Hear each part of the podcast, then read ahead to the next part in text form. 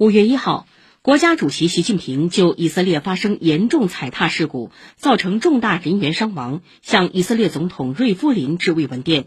代表中国政府和中国人民对遇难者表示深切哀悼，向遇难者家属和伤者致以诚挚慰问。以色列总理办公室四月三十号发表声明，宣布将五月二号设立为全国哀悼日，以悼念该国北部发生的踩踏事故中的遇难者。以色列北部梅隆山三十号凌晨发生严重踩踏事故，当时约十万犹太教徒正聚集在梅隆山庆祝犹太教节日。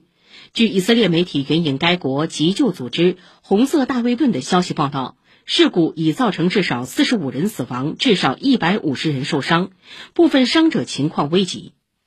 二十九号晚到三十号凌晨，梅龙山的聚集性活动是以色列取消几乎所有与新冠疫情有关的限制性措施以来，第一次合法举行的大规模宗教集会。